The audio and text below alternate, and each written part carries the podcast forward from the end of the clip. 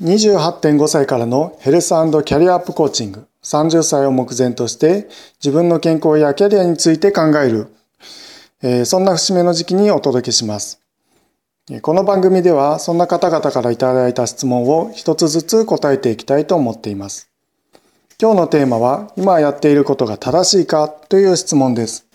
実はこの質問結構多いのですが、えまず答えから言いますと正しいかどうかっていうところには答えがなくって、えー、選択肢が様々あるということですね。で今の方々はあの選択肢がこの多すぎるということで、えー、困っているのかなと思います。で実はこの選択肢が多いという問題なんですがあの東大生の3割以上の方も、えー、選択肢が多すぎて何をしたいのかがわからないという問題に陥っています。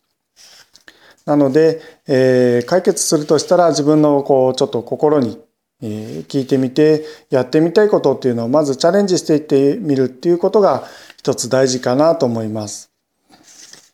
えー、まあもしそこで失敗したとしてもそれは一つの学びとなりますので、えー、いい経験になるのかなと思います。で、えー、私がメンターから教わった一つのことなんですがあの人生には無駄なことは一つもないと、えー、言っていました。